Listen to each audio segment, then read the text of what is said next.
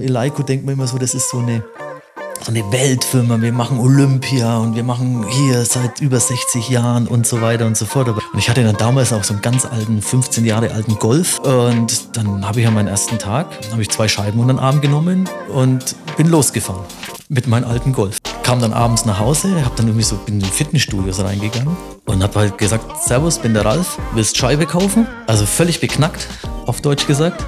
Und ich habe dann sogar an dem Tag was verkauft. Ich sage immer, wir beliefern die Leute, die es mit dem Training ernst meinen.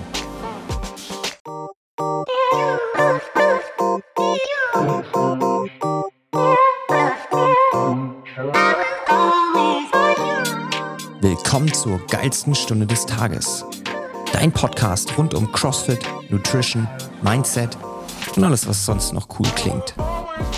Hier erhältst du spannende Einblicke und praktische Tipps von führenden Branchenexperten.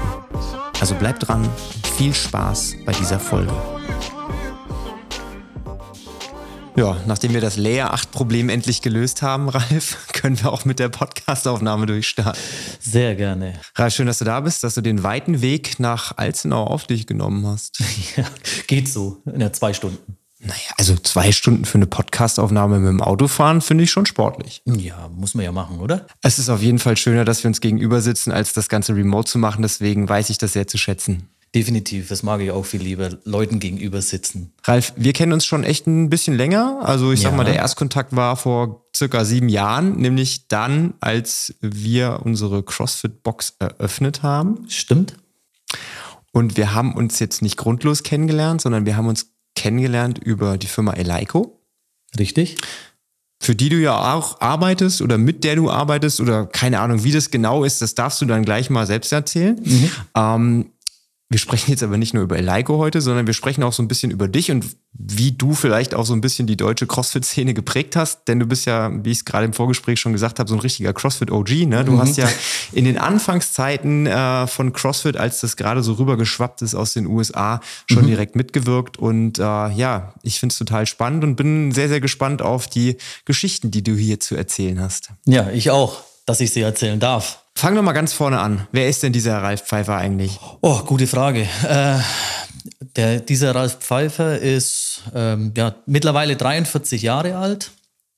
Ähm, ich bin ja verheiratet, habe eine Tochter und führe oder bin Geschäftsführer von der Eleiko Sport GmbH und habe ja vor, was haben wir jetzt, 2023, vor mittlerweile ja über 14 Jahren die erste deutsche CrossFit-Box mitgegründet. Und dann ja ein paar andere Dinge noch getan, wie so ein paar so Wettkämpfe ins Leben gerufen. Und ja, das ist so ein bisschen so grob gesagt die Geschichte von mir. Was war denn das für eine CrossFit-Box, die erste deutsche? Das war CrossFit Ansbach. Also Ansbach, ein kleines, beschauliches Dörfchen, würde ich fast sagen, äh, so 50 Kilometer westlich von Nürnberg. Erwartet man jetzt ja eigentlich auch nicht, ne, dass Nein. so ein Weltsport, der aus den USA nach Deutschland kommt, dann sich erstmal so in der Provinz niederlässt. Ja, das war auch eher ein Unfall, würde ich sagen. Also vielleicht um die Geschichte kurz zu erzählen. Ich komme eigentlich aus dem Kampfsport ursprünglich mal. Ich habe Karate gemacht.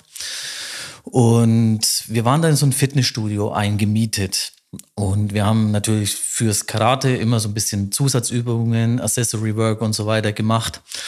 Und irgendwie waren wir damit nicht so richtig zufrieden, weil Kampfsport, weiß man ja, ist, oder weiß man vielleicht nicht, aber Kampfsport ist so ein bisschen, ja, ein bisschen so wie CrossFit halt. Man braucht von allen irgendwie was. Man muss ausdauernd sein, man muss auch mal kräftig zuschlagen, man muss auch mal was einstecken können und so weiter. Und da ist also dieses klassische Krafttraining oder ähm, ja, Konditionstraining nicht unbedingt so das, was man da braucht. Und das war dann eigentlich ganz lustig, weil einer meiner, meiner Jungs, die damals mit unterwegs waren, der, ja, Rolf war das, der war damals 16, 17 Jahre alt, der hat dann irgendwie so ein bisschen rumexperimentiert, was man denn anderes machen kann als dieses Accessory Work an Maschinen und so.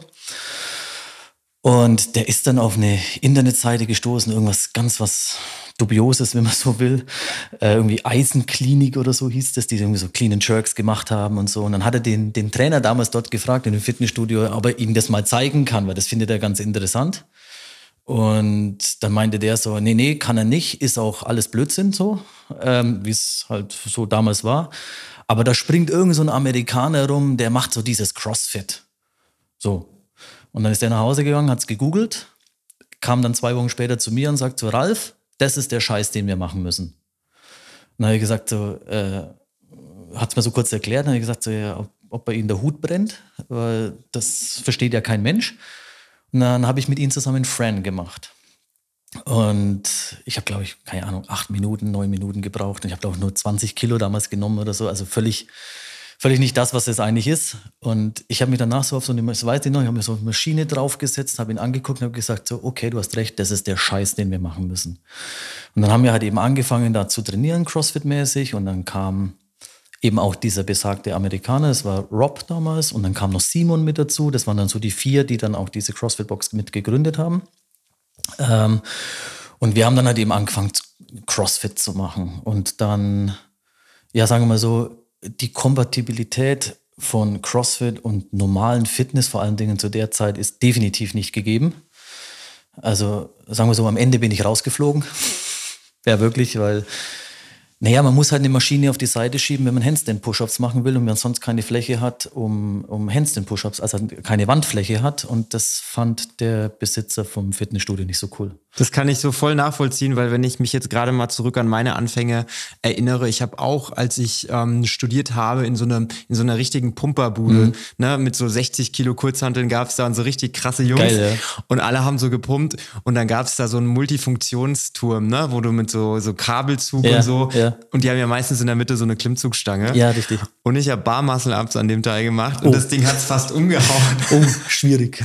Aber witzigerweise, ähm, der Besitzer von dem Fitnessstudio, der fand das so crazy, dass er es dann auch mal ausprobiert hat. Und dann habe ich den so ein bisschen auch auf den CrossFit-Trichter gebracht. War aber wahrscheinlich fünf Jahre später, oder? Nee, war gar nicht so viel lang später. Ich glaube, das Fitnessstudio gibt es auch mittlerweile gar nicht mehr. Also ich glaube, der hat innerhalb, wir waren auch cool miteinander, so innerhalb von ein paar Wochen hat er sich dann teilweise auch inspirieren lassen von meinem okay, Training. Gut. Also bei uns damals war das nicht so der Fall. Es gibt noch eine Geschichte, wo es dann eskaliert ist. Ich musste da irgendwie so ein Workout machen mit Kurzhandeln, Snatches und Laufen. Und da war so eine Tür und die war immer zugesperrt und daneben ein Fenster. Und ich habe dann einfach das Fenster aufgemacht und bin durchs Fenster rausgesprungen, bin in meine Runden laufen gegangen und dann halt wieder zurück. Und dann kam dieser Besitzer vom Fitnessstudio mitten im Workout und unterbricht mich da und ich kann doch nicht durch, also du darfst hier nicht durchs Fenster springen. Und ich halt in meinen Endorphin waren, ne? ja, dann mach die scheiß Tür auf. Nee, die bleibt zu. Und ich so, okay, dann springe ich durchs Fenster. Und dann bin ich halt wieder durchs Fenster und habe ihn halt einfach stehen lassen. Und es war dann so, ja, das ist der Anfang vom Ende, wenn man so will. Ja, lange Rede, kurzer Sinn. Thema war dann halt einfach, dass wir uns äh, eine eigene Location gesucht haben. Und damals so, ich habe damals einem Einkaufszentrum gearbeitet, da war daneben so ein altes Bürogebäude. Dann damals meine Chefin gefragt, ob wir, glaube ich, für 200 Euro so einen Raum mieten können. Und dann hat jeder so ein bisschen Geld in die Mitte geworfen. Und dann haben wir Equipment gekauft und haben uns dann gedacht, so Mensch, geil, wenn da irgendwie, haben wir damals ausgerechnet, wenn 15 Leute kommen und mit uns zusammen trainieren, dann ist die Miete bezahlt und dann läuft es so. Ja, und dann haben wir da damals dann selber einen Rig gebaut, aus meinen, damals habe ich ein Haus umgebaut, haben von meinem alten Dachstuhl, haben wir so die Balken genommen, haben da Rig, einen Rig gebaut. Und ja, und dann innerhalb von vier Wochen waren da plötzlich 30 Leute da. Und wir so, ja, scheiße, auf Deutsch gesagt. Jetzt ist es plötzlich ja ein Geschäft. Also es ist so aus Versehen ein Geschäft geworden. Besser gesagt, wir mussten uns kümmern.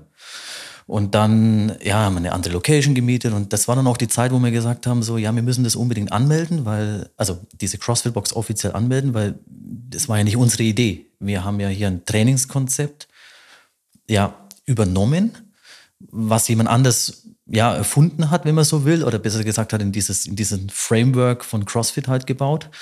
Und dann haben wir wirklich im August 2009 diese CrossFit-Box angemeldet. Und damit waren wir dann auch die erste deutsche CrossFit-Box. Es gab schon ein paar andere wie CrossFit München und so, die so ein bisschen angefangen haben, aber die Anmeldung war wirklich die erste deutsche CrossFit-Box. Wie war damals so der Prozess? Weil ich sag mal, heutzutage, wenn du eine Affiliate gründen willst, dann gehst du auf crossfit.com, dann steht dann da irgendwo, ja, äh, Affiliate gründen, dann gibst du deine Daten ein und dann ist es wie ein Auto anmelden. Also es ist echt nicht so wirklich schwierig. Das gab es wahrscheinlich damals so noch nicht, ne? Ja, das war alles ein bisschen komplizierter, muss man ganz ehrlich sagen. Also die Kommunikation, wir hatten halt den Vorteil, dass einer von uns halt eben Amerikaner war und da halt auch so ein bisschen, ja, direkter den Zugang zu den Jungs hatte. Ähm, aber es war alles sehr, sehr holprig, muss man ganz ehrlich sagen. Wir wollten dann große Medizinbälle zum Beispiel kaufen und dann damals Dynamax-Bälle. Dann wollte man einen aus, aus USA bestellen, der hätte dann irgendwie, glaube ich, 500 Euro gekostet mit dem ganzen Zoll und so weiter. Und von daher, es gab damals auch kein Equipment, es gab nichts. Es, wir mussten dann nach Italien fahren und haben dann da ähm, und dann da irgendwelches Equipment äh, gekauft, irgendwelche wilden GHDs und, oh, und irgendwelches Equipment, was, äh, wo wir, ja, wie soll ich sagen, wenn man zur Tür reingekommen ist, gerochen hat, dass das Equipment da ist. Ähm, war interessant. Und da, ja, so ging es halt damals halt los. Wir haben dann auch gesagt, ganz wilde Medizinbälle gekauft, so aus Gummi und ja, und irgendwelche Stangen, die gequietscht haben. aber war lustig, war gut. Es war halt einfach auch eine andere Zeit, ne? Ja, definitiv. Und damals, das war ja auch lustig, wenn dann jemand gesagt hat, so, ja, was magst denn du so? Und ich so, ja, ich mach CrossFit. Dann war ein riesen Fragezeichen über den Kopf. Und dann so, ja, also wir heben Gewicht, wir machen Klimmzüge und wir rudern, wir machen irgendwie alles so schnell wie möglich gegen die Uhr. Und dann so kurze Pause. Ja, das verstehe ich nicht. Oder bist du verrückt? Oder was soll denn das? Und dann so, ja, wir übergeben uns auch manchmal im Training. Ja, wie? Das ist doch nicht gesund. Ja, doch. So, so ging das damals los. Und wir hatten dann damals den Zulauf, waren wahnsinnig viele so, ja, äh, Feuerwehrleute, Polizei. Wir hatten Leute, die sind über eine Stunde zu uns ins Training gefahren, einfach um diesen, diesen Sport, der für sie und ihren Alltag oder ihren, ihren Berufsleben halt vor allem Dingen halt auch äh, richtig und wichtig war, äh, da bei uns machen zu können.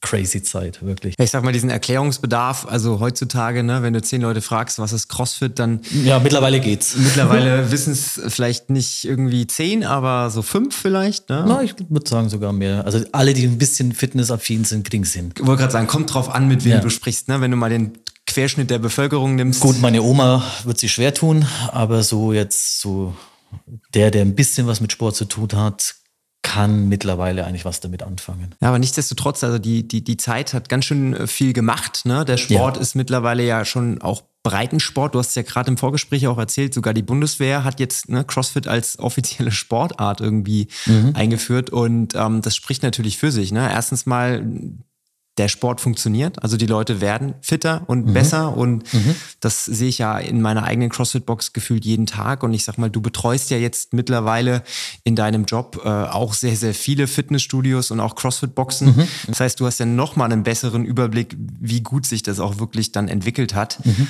Ähm, wie ging es denn dann weiter bei dir? Also CrossFit Box ne, war der Start und mhm. dann irgendwie ist der Ball ins Rollen gekommen. Du bist dem Ganzen treu geblieben. Ja, ich bin den ganzen treu geblieben sozusagen. Also ähm, ich habe dann, ähm, wann war das? 2012 war das? Genau, ah, genau. Das war, wo die äh, CrossFit Games, also die Open angefangen haben. Games gab es ja schon vorher. Ähm, da noch eine kleine Anekdote. Wir haben 2010 sind wir nach Mailand gefahren und haben bei den, wie hießen die damals, Sanctionals hießen die. Das war im Prinzip halt so, also es gab keine Open, es gab nur Sanctionals, es war ein Turnier, da bist du, oder ein Wettkampf bist du hingefahren, hast du mitgemacht. Da haben damals, glaube ich, 45 Leute oder so mitgemacht. Und wenn du unter den besten 20 warst, durftest du ähm, zur, zu den Regionals fahren. Die waren dann damals in, in, ja genau, die waren bei Eleiko im, im, im Hinterhof.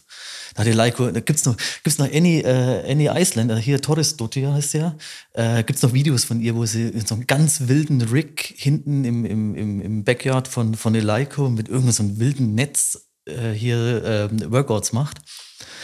Ähm, müsste 2011 müsste das dann gewesen sein. 2010, 2010 wahrscheinlich, 2010, 2011 kam die Open dann, glaube ich, ne? Ja, 2011. Ich glaube, ja, 2011, 2012, ja, so. 2011, das müsste, müsste 2010 dann gewesen sein. Und wir waren dann damals in Mailand und ich bin dann da, glaube ich, was bin ich geworden? 18. oder 19. oder so. Und ich hätte mich dann sogar für die Regionals qualifiziert. Ich bin dann aber nicht hingefahren, weil erstens mal damals keine Kohle gehabt und auch, ja gut, Schweden äh, ist dann doch ein bisschen kleines Investment da. Und außerdem, ganz ehrlich, das wusste ich ja, dass das nichts wird, dass ich mich da weiter qualifiziere. Ja gut, aber dann 2011, genau. Wie ging es dann weiter? 2011 ähm, waren dann, äh, kamen die Open raus und äh, da war ich, ja, wie soll ich das sagen, ähm, ja, enttäuscht ja, doch, muss, muss ich schon sagen, weil damals war für uns war so, CrossFit kann jeder. Und egal wie alt oder wie schwer oder wie gut oder wie schlecht du bist, CrossFit kann jeder. Und dann kamen damals die Games, äh, die Open und dann äh, war da irgendein Workout drin mit ich glaube, 60 Kilo clean oder irgendwie sowas. Also was nicht jeder kann. Und was heute auch relativ gesehen ein Witz wäre. Ja, ne? klar, logisch. Also ich meine, hat man ja gesehen, die, guck dir Muscle-Ups an, ja, Ring-Muscle-Ups. Das war ja 2012, 2013, 2014 hat das keiner gekonnt. Mittlerweile ist ja, keine Ahnung, mach mal 100 Muscle-Ups im Workout, ja, okay, mache ich. So, und auch auf un, also nicht auf Weltniveau, sondern ne, guck zu dir in die Box, da gibt es schon welche, die jetzt mal schnell 30 Ring-Muscle-Ups machen. Also ich nicht, aber was denn du? Ja, also ich sag mal, Muscle Up ist so eine von den Übungen, die ich ganz gut kann, aber jetzt gerade bei denen, ich habe mich irgendwie durch Zufall für diese äh, Ding Qualifier da qualifiziert, ne, nach den Open, die besten 10%, die kommen da ja weiter. Und Zufall. Durch Zufall, ja. Irgendwie klappt, also keine Ahnung, also das, das klappt immer ganz gut. Ähm, aber dann gibt es dann Workout, ja, mach doch mal 15 Clean and Jerk mit 125 Kilo, wo ich auch gesagt habe, yo, äh, bin ich raus, ne? Schaffe ja. ich null gerade so. ja, und so war es dann eben halt auch, dass du dann halt, das war das zweite, dritte Workout, ich weiß es nicht mehr genau, und dann waren halt einfach die Leute raus. Und dann war ich da so ein bisschen, ja, auf Deutsch gesagt, angepisst. Dann habe ich gesagt, so gut, ähm, dann mache ich es jetzt selber. Und dann habe ich angefangen, äh, CrossFit-Wettkämpfe zu organisieren. Und dann damals war, äh, hieß Crimea River. Übrigens einer der geilsten Community-Wettkämpfe ähm, überhaupt, muss ich sagen. Das war ja. auch so meine Zeit, als ich wirklich angefangen habe mit CrossFit. Das war so 2013, 14. Ja, und da ist glaub, es gerade losgegangen. Ne, das ja. war so das erste Crimea River, glaube ich. Ja. Und da gab es so ein Workout, ich weiß nicht, ähm, ob du dich dran erinnerst, das war irgendwie da musstest du irgendwie fünf Minuten lang Max Rap Hang Power Cleans machen und dann immer, wenn du absetzt, musst du Double anders oder Single anders waren. Ja, genau, nicht Burpees, sondern ja? Single, anders, Single anders damals. Oder irgendwie sowas. Ja, ne? ja genau, als Penalty. Oh, das, das war, war die Hölle das Workout war so crazy. Ich hatte so krass blaue Oberschenkel danach, weil du so, ne, so hoch, runter, hoch, runter. War geil. Und ne? ich habe geflucht. Es gibt sogar ein Foto noch auf meinem, auf meinem Handy, wo ich ein Foto von meinen Oberschenkeln gemacht habe. Das zeige ich dir später mal. Also das war, das bleibt immer im Gedächtnis. Ja, war geil. Und also wir hatten, also die Grundidee da dahinter war, ähm, weißt du noch, mit welchem Gewicht du es gemacht hast? Genau, du konntest ja das Gewicht irgendwie genau. aussuchen und je nachdem Raps mal Gewicht war dein Score. Und genau. dann war es ja natürlich so super smart, wenn du irgendwie ein Kilo mehr oder weniger gemacht hast. Ja, genau. Ne? Und ich habe, glaube ich, dummerweise irgendwie, ich weiß nicht, 40 oder 45 genommen, weil ich gedacht habe, okay, cool, aber hätte ich nur ein halbes Kilo pro Seite mehr genommen, wäre ich irgendwie deutlich weiter vorne gewesen. Das war das Spiel damals, das war mega geil. Wir hatten da, also wir haben die Workouts immer so konzipiert, dass du selbst dein Gewicht wählen konntest, so dass wirklich jeder mitmachen konnte. Und du hast, wie du schon gesagt hast, also äh, Wiederholungen mal Gewicht war dein Score. Also so grob gesagt, wir haben noch andere Workouts auch noch gehabt und so weiter, wo dann halt Wiederholungen in, also hier M-Rap und so weiter. Aber so, das war die Grundidee. Und wir haben dann damals angefangen, 2012, das ja, so hemdsärmig zu machen. Wir haben damals drei Workouts gehabt. Wir hatten keine Homepage, wir hatten gar nichts. Also wir haben einfach nur über Facebook ein bisschen das Ding äh, losgetreten. Ähm, auch völlig kostenfrei. Und äh, wir hatten dann, jetzt muss ich überlegen, 2012 um die 700, 800 Teilnehmer. Damals waren es ja gerade mal 30, 40 Boxen in Deutschland. Also auch crazy halt irgendwie. Und ich weiß dann noch so, äh, die, ich habe dann die ganzen Scores über, über, über, über Facebook-Nachrichten, über E-Mail, über irgendwelche handgeschriebenen, eingescannten Zettel bekommen. Äh, und ich saß dann abends zu Hause stundenlang. Meine Frau hat die Scores vorgelesen und ich habe sie in eine Excel-Liste eingetragen. Also war schon ambitioniert. Und ja, und dann äh, 2012 da war dann, gab es auch kein Finale. Wir haben, glaube ich, am 1. Mai war das dann. Das war irgendein Feiertag damals. Ähm, haben wir so ein Community-Event gemacht, wo sich einfach die Leute getroffen haben, wo wir dann zusammen Workouts gemacht haben, wo dann so, so diese OGs alle miteinander da war. Äh, Phil Imbusch von CrossFit Fra und ja, auch äh, hier ähm, CrossFit Wiesbaden, äh, Steve hieß er. Steve Genau, Steve hieß er und, und so weiter und so fort. Oder hier CrossFit Assault, Stuttgart war auch eins von den ersten äh, CrossFit-Boxen. War einfach so ein Community-Event. Da waren auch irgendwie 200 Leute da. Riesending, ohne dass wir es eigentlich geplant hatten. Wir dachten so, ja, wenn 100 Leute mitmachen, wäre cool. So, und dann ging das so ein bisschen weiter und dann haben wir 2013 haben wir dann so einen Qualifier gemacht. Da hat man dann auch, äh, ja, mein, mein guter Freund und ja auch Mentor Stefan kam dann mal zu mir, der hat mit uns zusammen trainiert. Der meinte dann so, er findet es voll geil, was ich hier mache und hat mir dann irgendwie 5000 Euro überwiesen und hat gesagt, so, jetzt mach mal.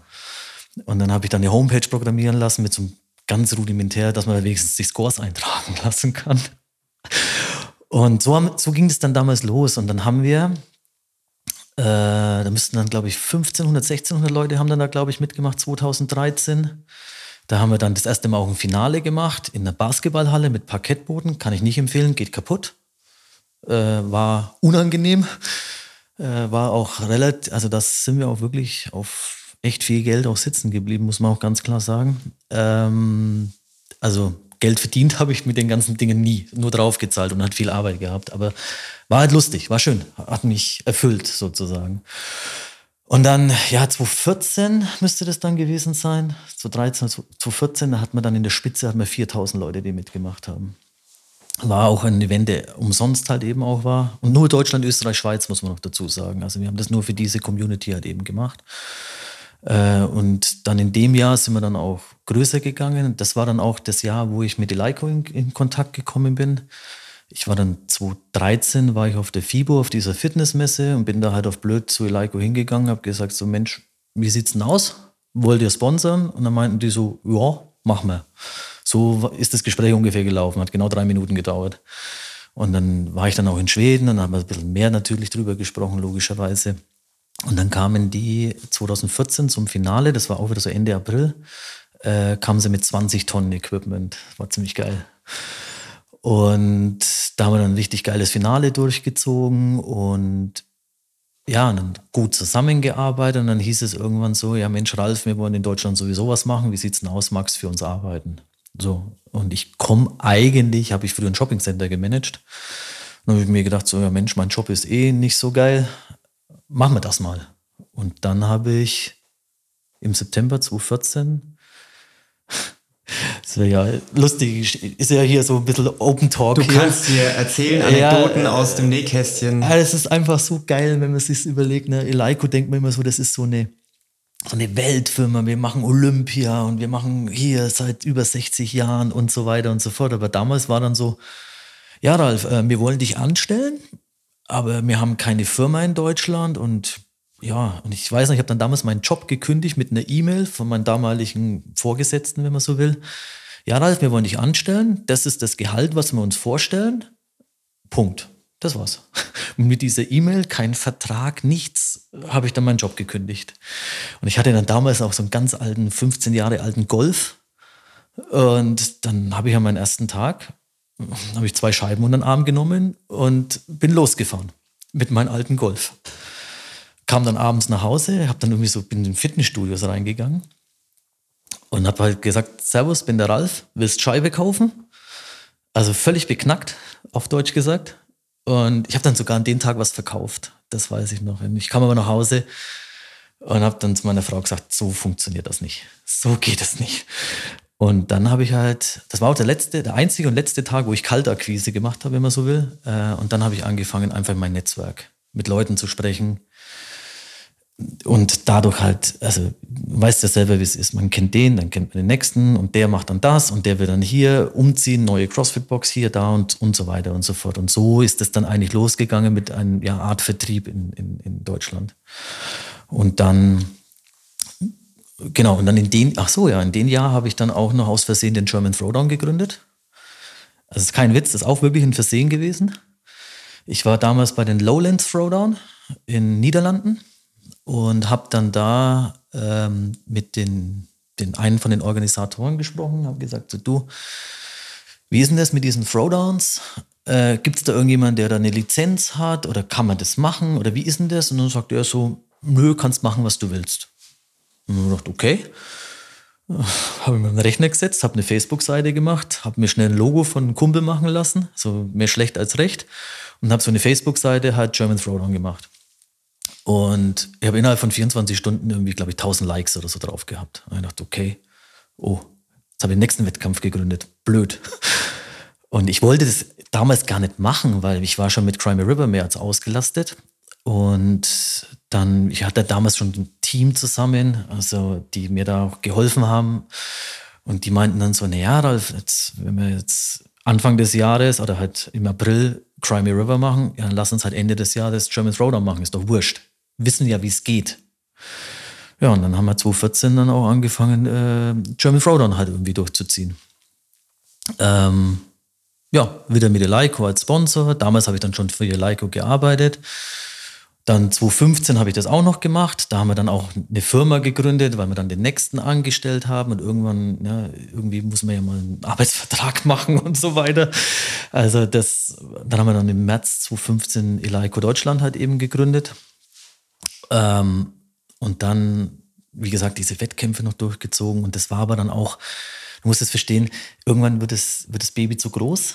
Und wenn du dann auf zu vielen Hochzeiten tanzt, dann funktioniert das alles nicht mehr. Dann kannst du, dann kannst du das nicht mehr die Zeit rein investieren, was es eigentlich nötig hat und auch verdient hat.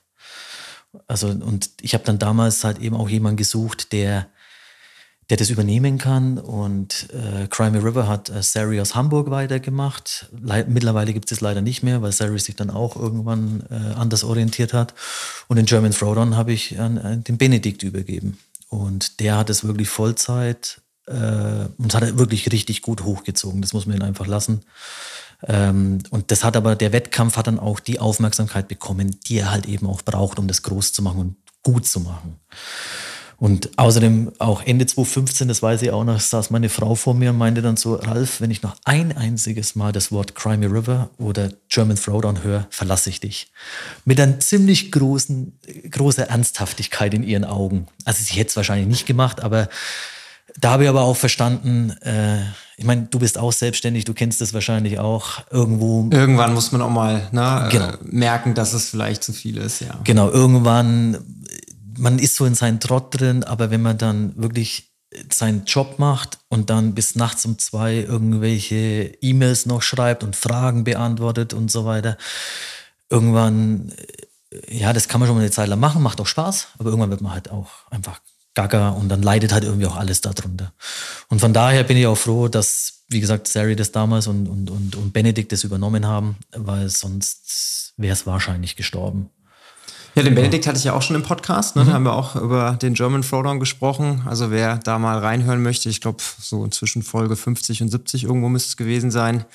Na, das war auch ein sehr, sehr nettes Gespräch. Ja gut, was kam dann danach? 2016 äh, habe ich dann von Eleiko, also weil wir da einen ganz guten Job gemacht haben, hieß es dann, äh, ob ich nicht Österreich und Schweiz noch machen will. Natürlich gesagt, ja gut, bin ja eh da, ne? dann mache ich das auch noch mit. Ähm, ja, und dann halt auch Team weiter aufgebaut, ähm, bisschen auch, ja, Ideen weiterentwickelt, wie kann man ja bessere Produkte bauen und solche Themen. Auch so, ja, den ganzen Service außenrum. Also wir sind ja kein reiner äh, Lieferant, sondern wir sind ja immer eher Consultants. Äh, wir wollen eigentlich ja, wie soll ich das sagen, ähm, ohne dass das jetzt hier ein Verkaufsgespräch sein soll, um Gottes Willen, sondern es geht dann einfach darum, wenn jemand bei uns anruft, dann sprechen wir auf Augenhöhe. Immer, was will der Kunde oder die Kundin halt eben haben? Wie können wir das umsetzen, dass nicht irgendwas verkaufen, damit es verkauft ist und Geld gemacht ist, sondern es geht immer darum, wie können wir den besten Service bieten?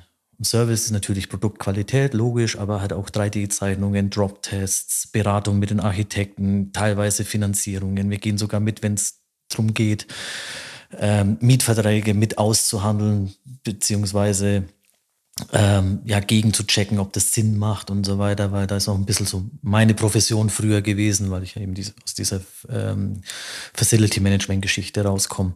Also das ist schon so ein, so ein, also wir sehen das eher so vollumfänglich. Also ja, klar, wir verkaufen Equipment, logisch, äh, aber am Ende geht es ja darum, ähm, den Kunden erfolgreich zu machen, weil nur dann sind wir erfolgreich. So sind wir ein bisschen aufgestellt, wenn man so will.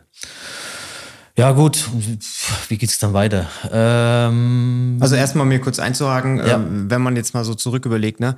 Ähm, die Tatsache, dass Eleiko heute so gefühlt in jedem Gym irgendwie zu finden ist, vor allem, Nein. ja, also wenn du mal guckst so, äh, gerade auch in den höherklassigen Gyms und auch in sehr, sehr Ja, vielen CrossFit-Boxen. ja, okay. Du stolperst irgendwie immer über Eleiko. Ich war jetzt am Wochenende bei einem Freund äh, in Köln und wir waren wirklich in so einem ranzigen Hinterhof-Gym. Also das kostet 15 Euro im Monat, ist aber 3600 Quadratmeter groß. Okay. Und davon waren 1800 Quadratmeter CrossFit-mäßiger Space. Ah, ich weiß was. Okay, Ja, die, alles klar. Die, ich will jetzt keine Namen nennen, aber. äh, ja, aber das ist ein ne? gutes Beispiel, weil die Jungs äh, habe ich, das sind die Besitzer, sind sehr, sehr, sehr, sehr CrossFit-begeisterte Jungs und die habe ich über Crimea River kennengelernt. Ja. Und die wären niemals mit Eleiko in Verbindung gekommen, wenn ich nicht über dieses Netzwerk an die gekommen wäre. Na, und du siehst auch in so, in so, sag ich mal, eher untypischen Settings, Ja. findest du dann trotzdem Eleiko-Stangen, Eleiko-Plyo-Boxen und wo, wo du Mhm. dir einfach denkst, selbst da kommt es schon irgendwo an. Ne? Das finde ich total faszinierend. Ja, das ist auch so. Also, ich sage immer, wir beliefern die Leute, die es mit dem Training ernst meinen. So, äh, ein, ohne das jetzt bashen zu wollen, oder na gut, wir nennen keinen Namen, aber nennen wir das äh, Budget-Gyms oder halt Discount, gibt es ja, ja, gibt's ja verschiedene, größere.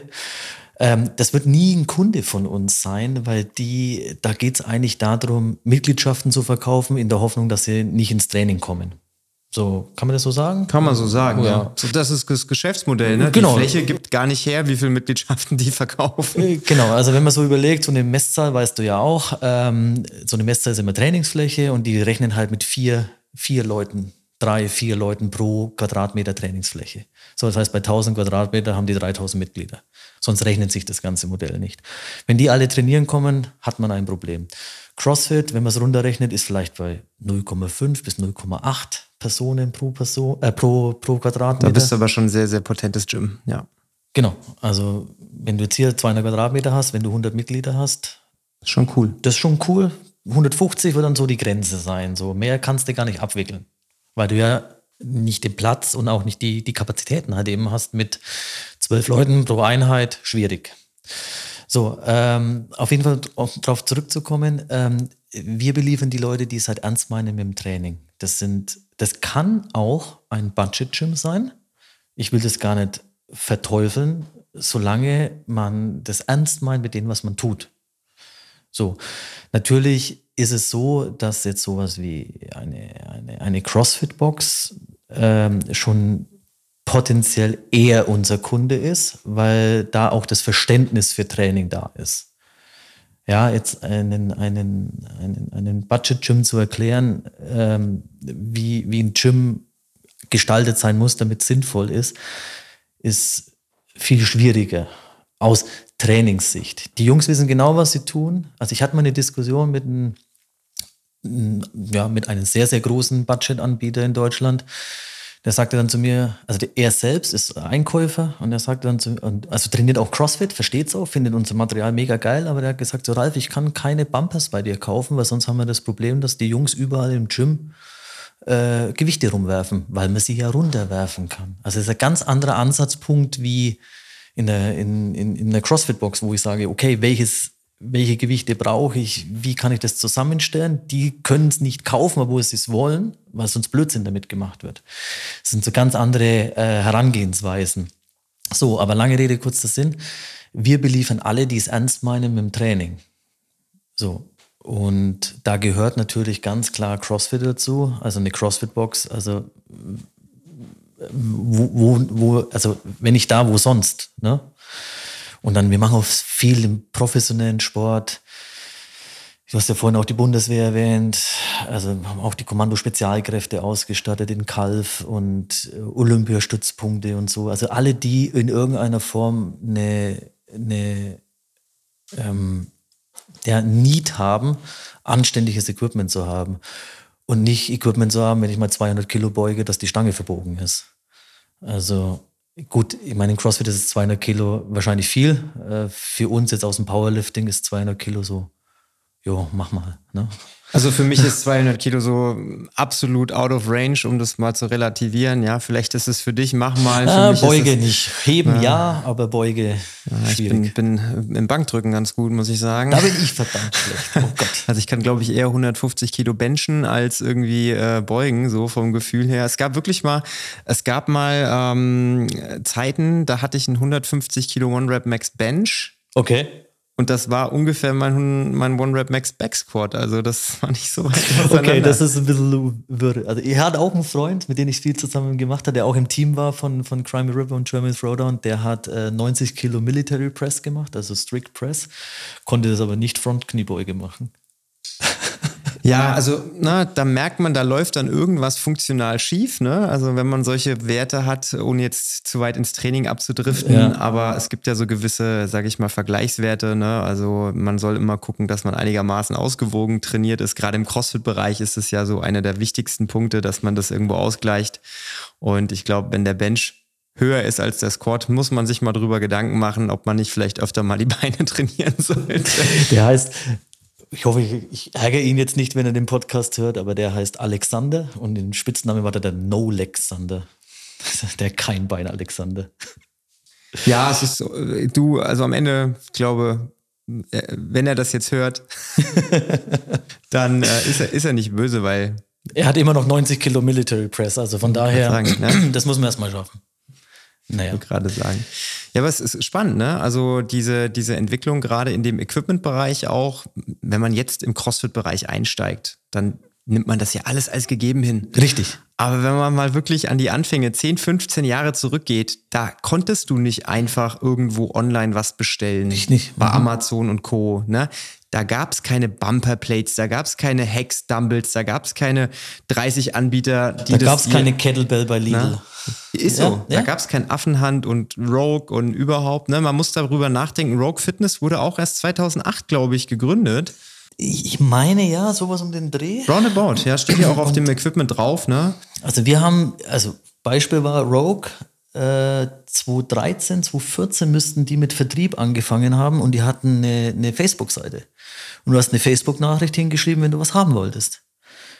Also, und der, die saßen in Pori in Finnland, Pori hieß das, glaube ich, und die saßen da, war äh, Miko Salo, der hat, wann hat der Games gewonnen? 2011, 2012? Ja, ist auch einer der ja, ersten irgendwie, ne? Genau, weil der da saß und irgendwie Rogue mit denen zusammen halt dann das gemacht hat. Also Krass. irgendwie gibt es da eine Connection. Wie es genau war, weiß ich dann auch nicht. Die sind dann irgendwie, ich glaube 2016 sowas, müssten die dann nach ich meine, Rotterdam sind, sitzen sie jetzt. Irgendwo auf jeden Fall. So Belgien, Niederlande, da die Ecke. Ja. Ich meine, Rotterdam. Shipping geht auf jeden Fall sehr, sehr schnell. Das stimmt, Du, du bestellst ja. und innerhalb von drei Werktagen sind die meisten Sachen auch wirklich da. Das stimmt, ja. Ohne jetzt Fremdwerbung für irgendwelche Nein, du, alles gut. Machen. Rogue macht einen guten ja. Job. Also alles gut. Ich wollte gerade sagen, Ehre wem Ehre gebührt. Ne? Genau. Also man kann. Also mir, Rogue macht da einen super Job und die machen auch, also wir hatten es vorhin auch so ein bisschen im Vorgespräch. Also wenn ich, ähm, wenn ich wenn ich eine CrossFit-Box ausstatten würde, dann ist Rogue oder Eleiko die zwei Themen für mich. Nicht nur, weil ich jetzt für Eleiko arbeite, logisch, klar, ich liebe das Produkt oder die Produkte, aber wenn ich so martialisch CrossFit Hardcore, dann ist Rogue definitiv eine super Wahl. Wenn ich so ein bisschen mehr Sport, Design, bisschen filigraner, bisschen ja, also wir kommen so aus dem Sport. Wir sind so, also bestes Beispiel ist Rogue hat als Standardfarbe schwarz wir sind sehr weiß und blau. Also so kann man das vielleicht ein bisschen, ja, so ein bisschen greifen. Wir sind so eher aus dem Sport. Rogue ist eher so Lifestyle, Rough. ja, Lifestyle-Totenkopf. Beides hat seine absolute Berechtigung. Ich finde find beides super und ähm, von daher, aber das wären so für mich die zwei, wo ich sage, ja, je nachdem, wie soll meine CrossFit-Box aussehen, welche Kunden möchte ich auch ansprechen, da wird es hingehen. Ja, und ich glaube auch am Ende, ich habe ja viele Gespräche auch mit, mit, mit Leuten, die in CrossFit-Boxen trainieren, aber auch CrossFit-Box-Owner, die jetzt vielleicht auch eine neue Box gründen wollen. Und ähm, ich sag mal, wenn man jetzt Eleiko-Produkte für sich betrachtet, dann sind die ja schon relativ hochpreisig auch, weil es auch einfach eine verdammt gute Qualität ist. Ne? Also Preis-Leistung passt da sehr gut zusammen, aber mhm. ich sag mal, es ist natürlich anders gepreist als jetzt vielleicht so eine Kettlebell von Aldi, ist ja klar. Ne? Ja, logisch. Muss ja. Aber wenn man sich jetzt mal gerade so auch Vergleichsangebote einholt, wenn man irgendwie ein komplettes Gym ausstatten möchte, dann stellt man doch echt oft fest, dass diese Eleiko Rundumbetreuung am Ende gar nicht wirklich vielleicht teurer ist, als wenn man irgendwo anders hingeht. Ne? Also das ist schon, muss man im Hinterkopf behalten, was möchte ich halt. Genau, das ist, also natürlich sind wir ein Premium-Produkt, natürlich sind wir nicht der billige Jakob, da brauchen wir überhaupt nicht drüber reden. Also ähm, wichtig ist halt dann, ähm, you get what you pay. So, wenn ich, wenn ich einfach nur Equipment brauche, dann, also wenn ich einfach nur eine Stange brauche, kann ich auch im Baumarkt fahren und mir eine, ein Wasserrohr kaufen und damit trainieren. Ähm, jetzt übertrieben gesagt, ähm, aber wenn ich halt eine gewisse Qualität haben will, wenn ich einen gewissen Service haben will, wenn ich eine gewisse Langlebigkeit, auch aus Nachhaltigkeitssicht äh, haben will, dann muss ich einfach Qualität kaufen. Ob es dann zwangsläufig Eleiko ist, äh, muss jeder für sich selber entscheiden. Aber wenn ich halt so gucke, wie Nehmen wir jetzt mal unsere Stange als Beispiel. Alle unsere Stangen sind zu 100% qualitätsgetestet. Also jede Stange wird von uns mit 1500 Kilogramm gebogen, kalibriert, nachgeguckt, ob alles in Ordnung ist. Also keine Stange, die Eleiko, also dieses Lager äh, bei Eleiko oder die Produktion bei Eleiko verlässt, ähm, ist nicht getestet. So. Und dann habe ich auf jede Stange mindestens zwölf Jahre Garantie. So. Ähm, wir würden, wir könnten auch mehr geben, das ist überhaupt kein Thema, weil die Dinger gehen nicht kaputt, solange ich sie ein bisschen anständig behandle. Logisch, wenn ich sie irgendwo drauf werfe mit viel Gewicht, ne, so Boxquads und so weiter, anderes Thema. Das kann keine Stange, mag keine Stange. Aber von daher so, also das heißt, ich habe hier ein, ein Produkt, was mir auf jeden Fall lange halten wird. Dann ist es zwar in der Anschaffung teurer, aber in der Abschreibung oder in der Nutzbarkeit, wenn ich es über die Jahre rechne, immer günstiger. Wenn ich alle drei Jahre neue Stangen kaufen muss, schwierig. Ja, mein und Lieblingsspruch ist, wer billig kauft, kauft zweimal. Ne? Oder dreimal oder viermal. Trifft, trifft bei Sachen, die man ja. wirklich regelmäßig und auch unter Belastung äh, Richtig. nutzt, halt doppelt und dreifach zu. Ne? Genau, und CrossFit ist ja von, den, von, von der Belastung her, ich wüsste es nicht, was in Anführungszeichen schlimmer fürs, für die Stange ist, wie jetzt CrossFit. Das Gewichtheben ist nur viel, viel besser, weil da mehr ähm, mehr Scheiben drauf sind, also da ist praktisch die Kraftverteilung besser, wo es mehr Gewicht ist. CrossFit, die 40 Kilo, das ist die schlimmste Belastung für die Stange. So, und dann, äh, und da würde ich halt immer sagen, so, hey, komm, ich, ich investiere lieber ein paar Euro mehr, habe lange Freude dran und habe von Anfang an Spaß auch. Das ist ja auch so ein Thema. Ne? Die, das ist ein bisschen so wie ein Auto kaufen. Wenn ich einen Dacia kaufe, dann komme ich auch von A nach B, kein Problem. Aber ich bin sicherer unterwegs und es macht mehr Spaß, wenn ich einen Mercedes fahre.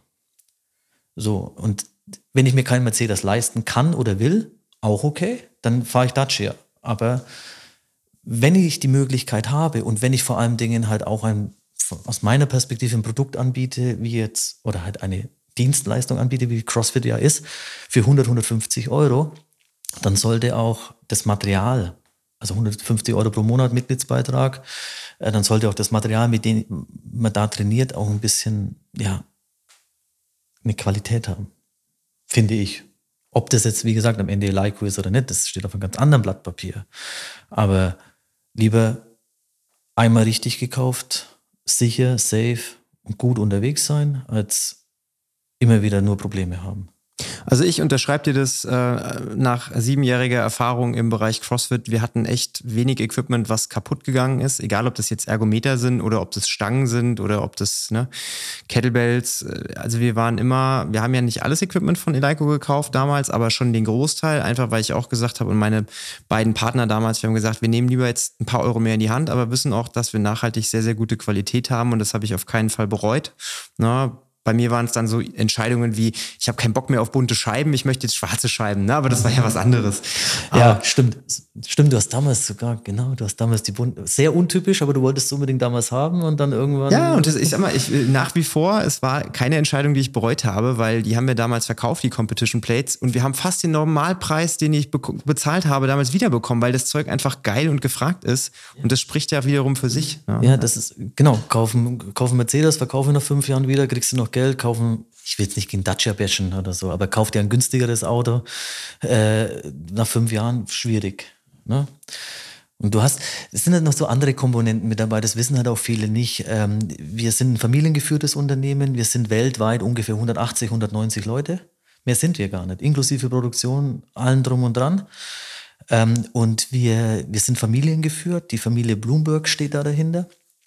Ähm, und wir, da ist sehr viel, äh, also es werden Entscheidungen getroffen, die jetzt äh, businessmäßig ähm, ja nicht den größten Gewinn abwerfen. Sowas wie, wir haben jetzt gerade ein Projekt gestartet, äh, äh, hier ähm, eine, wie sagt man da, Carbon-Free Stangen zu bauen. Also sprich, wir wollen eine Stange bauen, die keinen, ähm, keinen CO2-Abdruck hinterlässt.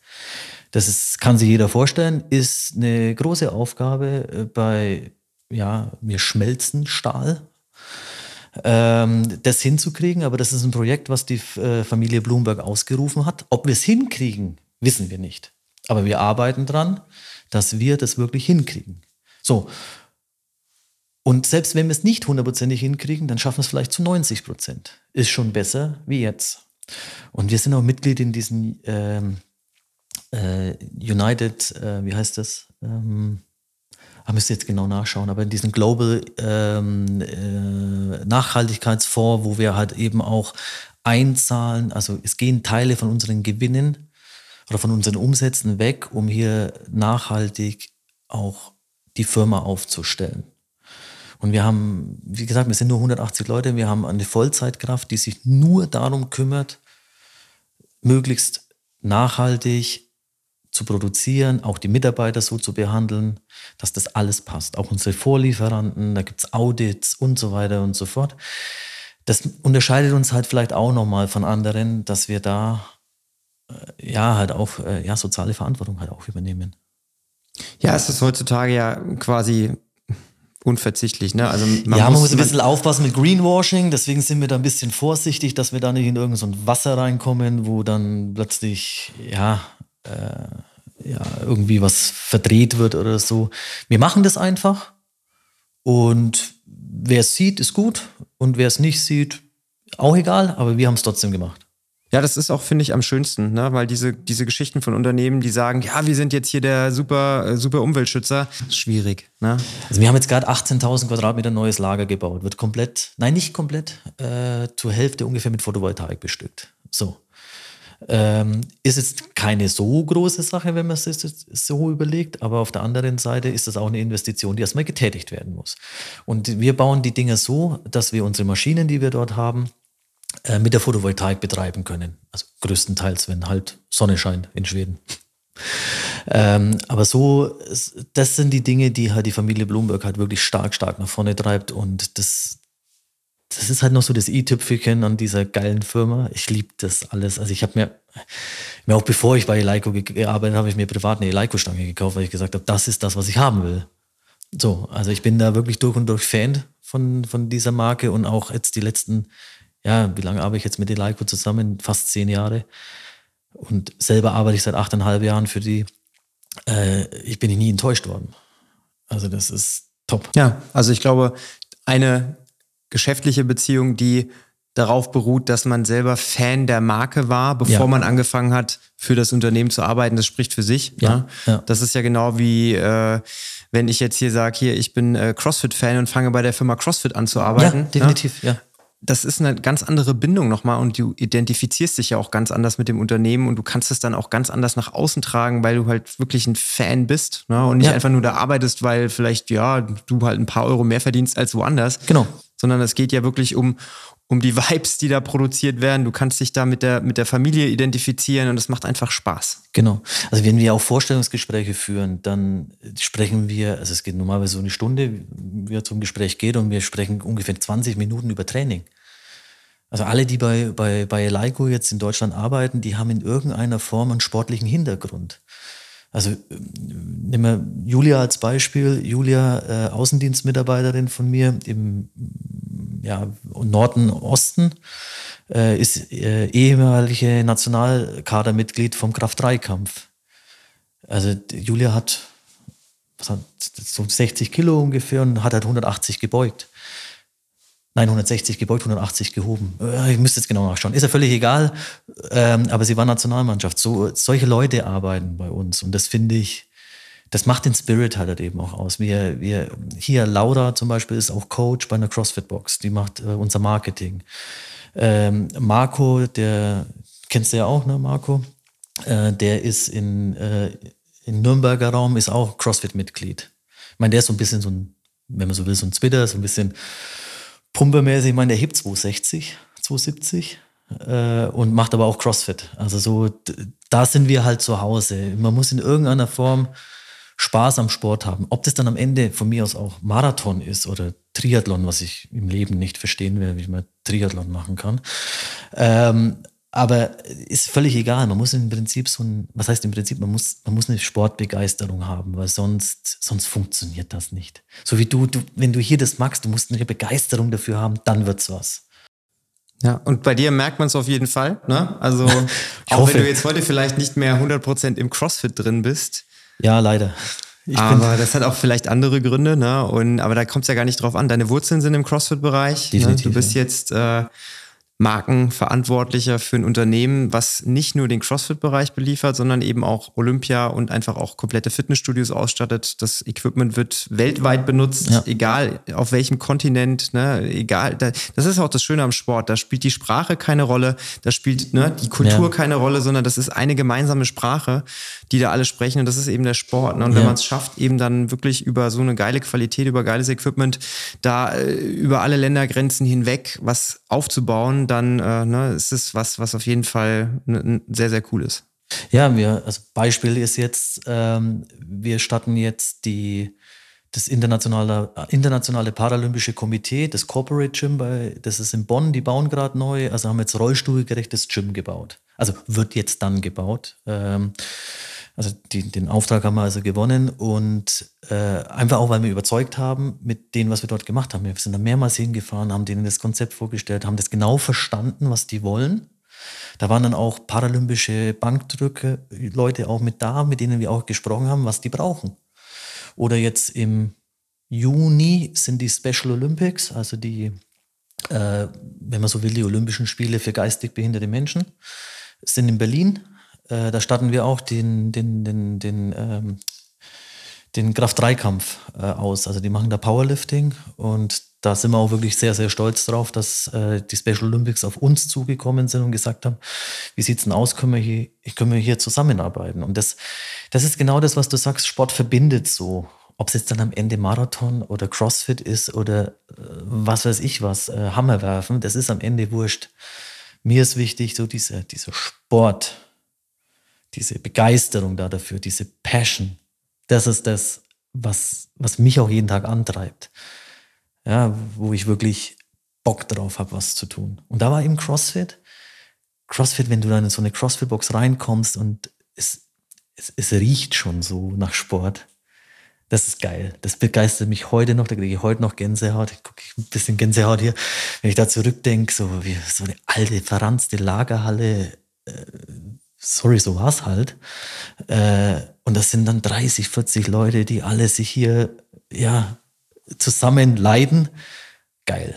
Und es ist wurscht, wer schneller ist. Also wurscht.